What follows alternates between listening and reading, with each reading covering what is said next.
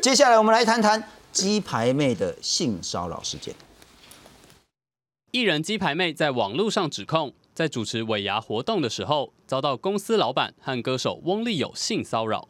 鸡排妹表示，公司老板在喝了酒之后，说出许多不礼貌的言论，包括“你单身哦，虽然我结婚了，但我可以为了你离婚”，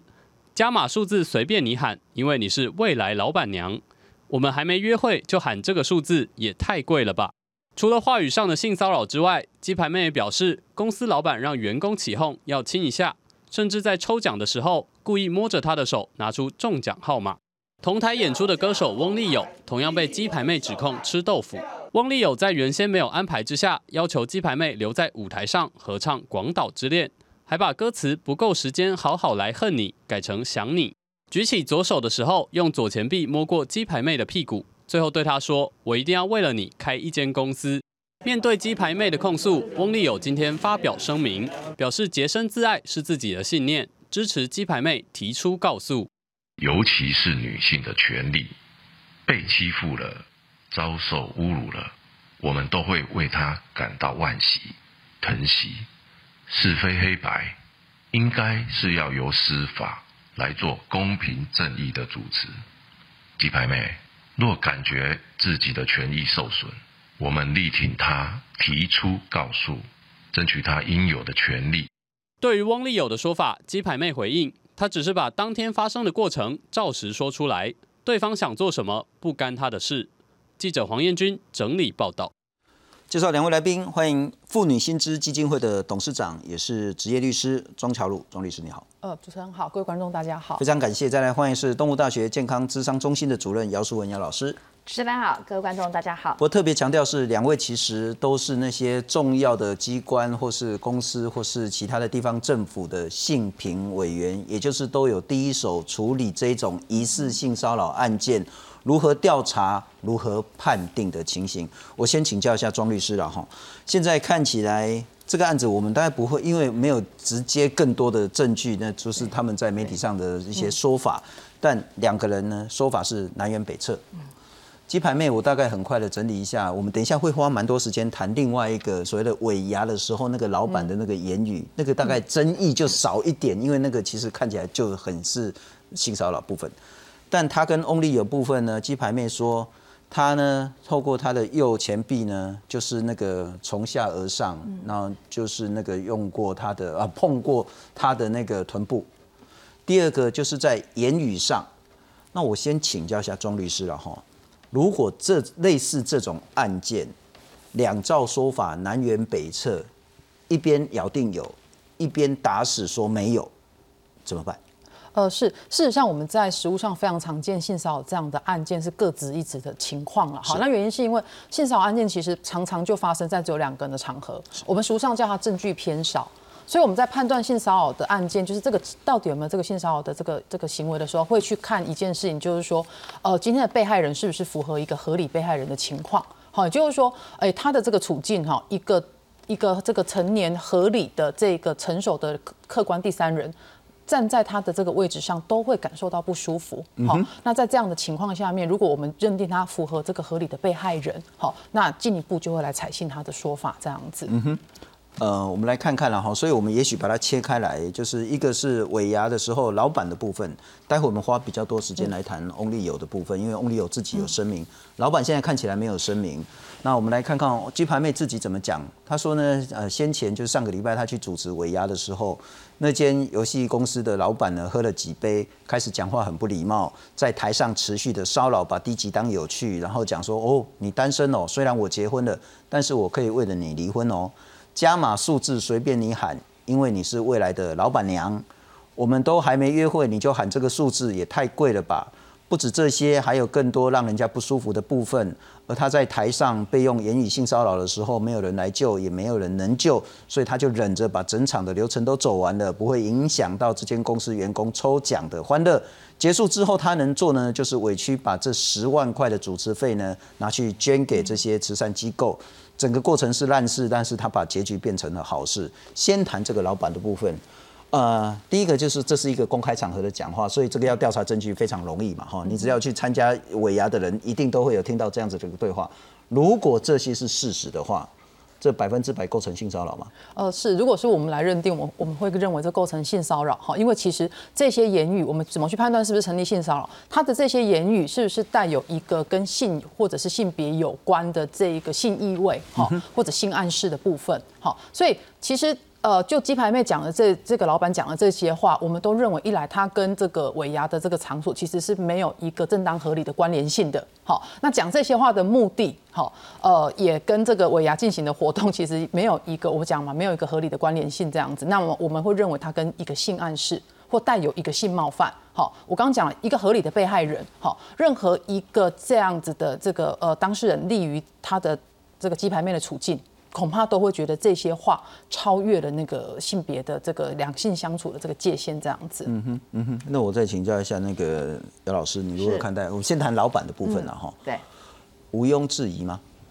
嗯，OK，好，我们其实最大的一个问题哈，还有点困难的，就是说今天其实鸡排妹是被邀请去出现到这个场合，这个场合，这个场合原则上都是这家公司的同事跟他的老板。是。那如果一个老板其实在现场里面所说的话的情况之下，我们很担心未来在呃寻求所谓的证人的部分会有点困难，除非现场他已经有制作成影带，而且鸡排妹手上也都有这些所谓的。语言的这个录音档等等，那如果说我们在判定这些呃的内涵上，因为第一个鸡排妹本身是单身，我跟你没有任何的关系，为什么你会认为我会成为你的老板娘？所以在这里面来讲，它有一些所谓的性暗示，有一些所谓的追求或挑逗的意味。所以你从整个一个性骚扰来讲的话，它在性别之间有这样子一个挑逗的一个议题上，它其实从这些文字或语言里面上来讲，它确实是构成性骚扰。那姚老师，我刚才再打岔一下哦，您我刚那个庄律师也一直谈到。性暗示的部分，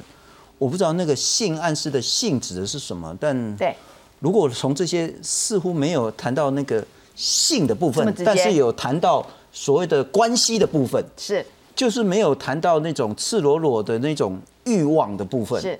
可是有谈到让人家不悦的部分，对，那您认为这就是所谓的性暗示？哦，我们来看哈。第一个部分，鸡排妹，我们不管她有没有任何的这个所谓的伴侣的一个关系，可是今天在这个过程当中，在一个这么多人的一个场合里面，你凭什么要我成为你的所谓的老板娘？好，OK。那另外，我为了你离婚。其实，在这里面上，你让我其实第一个我没有一个所谓的决定权。那甚至在这个过程当中上来讲的话，其实老板娘的意味是什么？我必须嫁给你，是对。然后呢，这老板娘里面好像你呃，对整个过程当中，我为了你离婚，其实这个都不是一个我们今天在整个过程当中，我我一个个体，我必须要去接受你这样子的邀请。是。所以你是不是有已经有到呃，甚至有没有构成所谓的一个过度的追求，在这么多人的一个一个场合之下？所以在这里面的暗示里面，你带的一个所谓。的呃，非是一个呃，就像刚刚庄呃庄律师也特别提到，这个场合里面上来讲，这么多的一个陌生人的现场，你是不是适合讲这些话？OK，那我们回到调查的部分了哈。第一个这样情形，这个是所谓的告诉乃论，或者是说必须要跟地方政府这间公司或者这个尾牙场所，如果是在台北，就跟台北市政府；在新北，就跟新北市。所谓的告发单位主管机关会是。呃，这里面上来讲的话，其实我不了解鸡排妹本身来讲，她有没有一个就是很清楚的一个经纪公司。好，那因为她今天如果是在一个尾牙担任主持的工作的话，她就是在执行她的工作，执行职务。执行职务的话，其实这件事情上来讲的话，就必须要回到所谓的跟我自己的一个呃，我自己的老板来提出所谓的一个性骚扰的申诉。那如果说今天来讲，他是个个体户，金牌妹如果是个个体户，没有一个非常大型的一个经纪公司的话，那他就是在这个过程。层里面上，他可以直接的，就是向这个加害人所属的单位来提。那如果因为他本身就是老板，那老板的话，今天在这种的情况之下，你跟你你，我要跟家人所属的单位来提性骚扰的申诉。老实讲，你老板都已经是性骚扰的加害人了，是。好，所以在这种情况之下，确实可以直接向台北市政府社会局这边来提出，跟地方政府，然后地方政府就启动一个应该就是类似性骚扰的调查这样子了。对。啊，那我再请教哈，您刚刚谈到一个很重要的，嗯，鸡排妹说是这样讲话，对，如果老板说那我我根本都不安尼讲，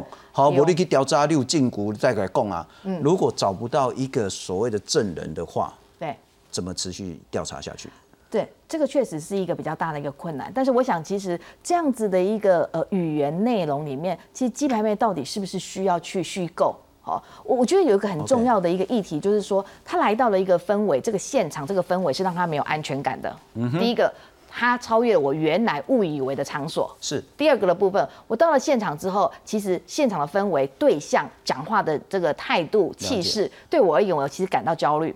而你又在现场里面大喇喇的讲这样的话，是让我觉得难堪或不舒服的。是，所以在几种的情境的情况之下的话，它确实有可能构成。换句话说，你们在调查的时候，并不是说百分之百罪证确凿才可以去认定，而是刚刚钟律师一直谈到的合理性的部分。是是，我我来说明一下哈，因为我们性骚扰的法律效果分成三个部分。好，那有肢体动作的部分可能会涉及到刑事的性骚扰罪。那刑事的这个证据认定，恐怕它就比较严格一点，这样子哈，就是就是因为它毕竟是一个就是说我们讲的嘛，哈，罪行法定主义下面你要判人家有罪的证据的要求比较严格。那民事的责任跟行政调查的责任，基本上它的对证据的要求的这个强度，并没有像刑事案件这么高这样子。那性骚扰的防治法它的一个细则提供了一个判断的这个标准，也就是说，我们今天去判断一个事情是不是性骚扰，会从双方当事人的关系，好事情的脉络，这件事情的背景，好，以及就是刚刚呃主任讲到的，呃这位被害人有没有去一个动机，好，他有没有去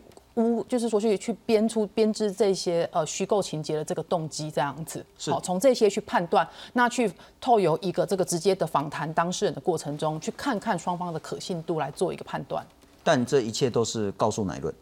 呃。如果是性骚扰罪是一个告诉乃论，好，那当然如果要启动到地方政府的行政调查，他也必须要有人去提出申诉，当事人才对当事人去提出申诉。OK，这所以这那我就请教，因为很多人呃有被性骚扰的经验，都会谈到说，我去启动那个申诉机制的话，是对我再次的伤害，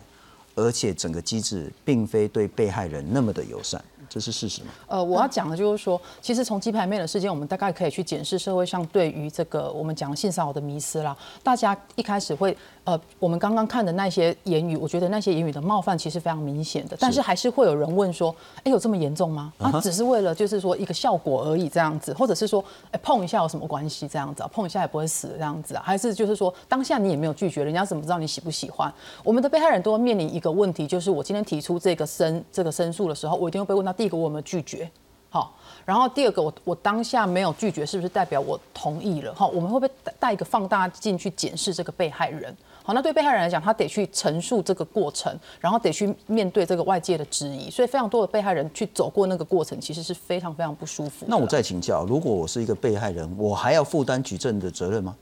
呃，被害人我某程度上他还是得去市民有这样的这个客观的事实的这个发生。我得自己附上我被摸的照片，或是我被修录的录影带吗？呃，应该这么讲，就我觉得在申诉的场合，他还是得提供可以调查的证据，好让调查委员。调地方政府调查委员去调查，那我们地方政府调查委员基本上对于这样的案件，大概像我讲的，都知知道他是证据偏少的状态，是，所以他在证据的这个。采行的这个这个标准上面不会像我们检察署的这个地检署必须要到一个这么严格的。那就无关鸡排面这个案子了哈，请所有的人，不管是男性或女性，如果是涉及性骚扰的话，就不要认为说我启动这个机制又会被再羞辱一次，因为现在的这些调查的委员基本上都是专业有经验的。不，我们再来看看这件事情了哈。呃，大家说，哎，什么叫性骚扰？跟所谓的那个呃骚扰人的长相有关吗？是一点关系都没有。不过很重要是被害人当事人的意愿，对，所以那个是很清楚的了哈。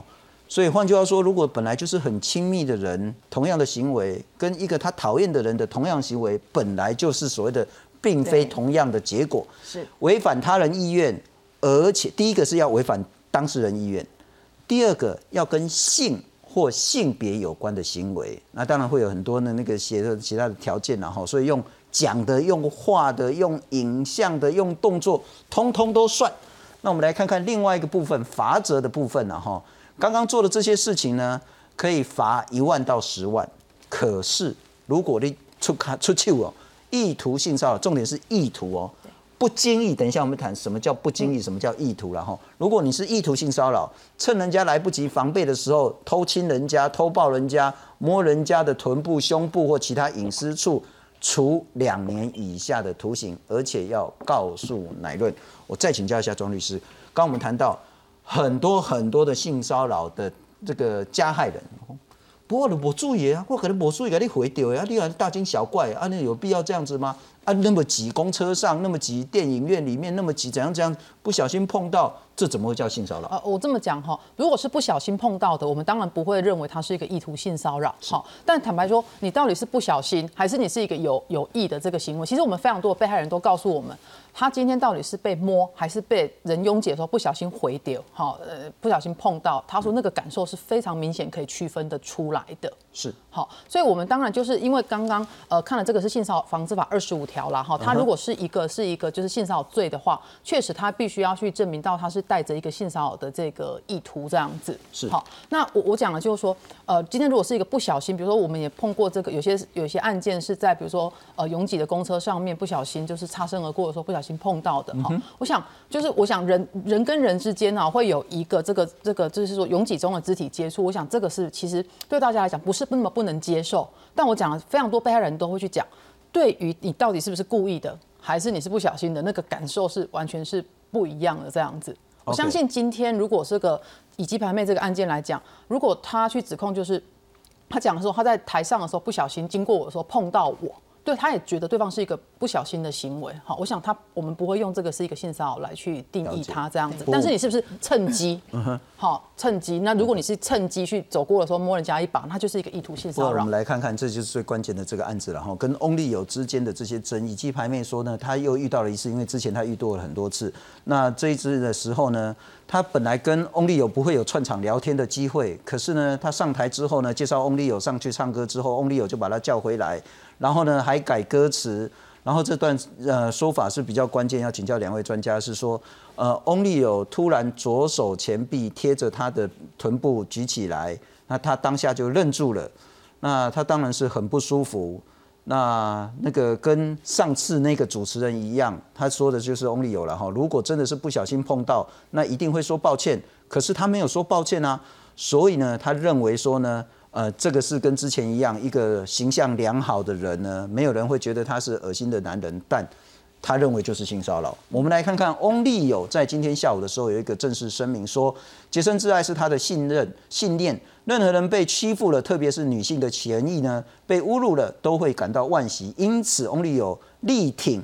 鸡排妹提出告诉，争取他自己应有的权利。是非黑白要由司法做公平正义的主持。我请教一下姚老师，欢迎。是呃，第一个，这不一定会进去司法程序，因为必须要鸡排妹提告，而鸡排妹现在倾向可能不提告。但我想问的是，如果到法院之后，嗯，真的容易认定所谓的是根本没有的事情，或者是纯粹是不小心，还是是蓄意的性骚扰？好，其实我想哈，包含就是说，在一个呃刑事司法的一个进行的过程当中，它还是讲求所谓的一个证据的一个议题。那在这里面上来讲的话，我们也从整个过程，因为刚好特别提到一个脉络，这个整个脉络之后，甚至包含呃，如果今天这件事情它是一个虚构的，其实它怎么去揭露这件事情，为何这个目的为何，其实它都有一个很重要的一个议题在，所以必须理解。那如果说今天它是一个呃，可能是差生或者不小心的，其实有时候我们也有可能会这样子不小心被别人哈，然后呃这个接触到，其实我们也会期待对方其实来说一声道歉。好，如果说现场里面他也没有讲，事后也就坚持不认，其实这个真的确实是让人非常的不舒服的。那性骚扰来里里面来讲，当然这里面说我没有动机。好，我有可能是不小心的，可是问题是在这里面，其实被害人他的感受跟这样的一个身体的碰触，确实检察官在做一个调查里面，是不是一个恶意的碰触这件事情，他确实有他的困难在。好，所以呃，我会觉得就是说，在整体来讲的话，其实这里面不论是走一个叫做行政的申诉，或是走一个叫做司法的调查，其实最大的一个难关，其实目前是金牌妹正在经历的。她必须接受太多人的检视，是好，所以我刚刚我们也特别提到，一个性骚扰事件的一个发生啊，其实不是我们正在走程序当中被调查里面的难堪，而是当我们揭露这件事情的时候，大家会拿用各种的放大镜在检视我们的过程，所以会不会影响？然后会不会造成后续今天我退缩了？我有可能我今天在一个调查过程当中，我有可能事后我觉得，当大家在这样子的用各种议题、以前所发生的性历史或是相关的事件来检视我的时候，都会让我觉得，其实我为何还要再继续走下去？好，所以其实要勇敢是不容易的。那当然，今天如果以翁立友提出这样子的声明，看起来其实是一个非常的呃正向的，然后也宏宏观的，要就是代告。但是它确实是证据，确实是困难的。好，尤其我们也很呃看到，就是说，如果现场他并没有一个直接假设鸡排妹是单身自己过去的，好，呃，然后现场里面呃也没很难看到当时的一个发生的这个整个录影的现场，我会觉得他确实有他的困难度在。我请教两个问题，一个是先排除鸡排妹的这个案子，以往的时候，不管是学校的性骚案件，乃至于机构里面的，乃至于到法院的部分。定罪率或者是所谓的那个判定有有有问题的那个比例高吗？呃，我的经验没那么高哈，因为其实性骚扰罪必必须经过两层的检视，第一层是客观上到底有没有这个碰触的行为，是。好，有些在第一层这个碰触行为就被挡掉了嘛，对，好，就是说一个说有，一个说根我根本没有碰到你。啊，又没办法举证的情况下面，那客观行为就被挡掉了。那得证明真的有碰到，是是，而不是证明没碰到。一定要先有碰到嘛。好，那有碰到之后，就进到第二层。好，就是我们刚刚一直在讲的，这是一个不小心的，对，还是说这是一个带有恶意的这个碰触这样子？OK。所以在这个两层的这个这一个检验或筛筛筛检下面，哈，确实这样的案件在在我们实务上没那么容易。所以定罪率不高的情形下，我们就很难判判定说这种性骚的判定是有罪推定或是无罪推定。呃，因为基本上我们只要是刑事法律哈，我们的刑法基本上还对被告来讲，基本上还是采一个无罪推定的。那如果是无罪推定，不是对于被害人很不公平吗？确实没有错哈。其实，呃，在整个调查的过程当中上来讲的话，尤其是性骚扰，它的这个整个碰触的过程当中，你很难在我们的身体上、我们的衣着上留下任何的一个证据。是。所以在这里面上来讲的话，除非你有所谓的证人，他是目睹的，或是他非常直接的了解。假设如果今天鸡排妹她其实在呃当时一转身的时候，她马上的。呃，像他熟悉的人做了一个非常沮丧的脸，或是如何之类，有人可以证明他当时现场当中的脉络，或许他都还有一些有机可这也是提醒所有的人，就是说，如果在公车上，在任何公共场所，在有人的地方被性骚扰的时候，要当下反应。是。那个时候的人证物证就很容易取得。对，但是这不是容易的事情。但我再请教，嗯，换另外一个角度，有可能罗织入罪，所谓的冤枉一个清白的人吗？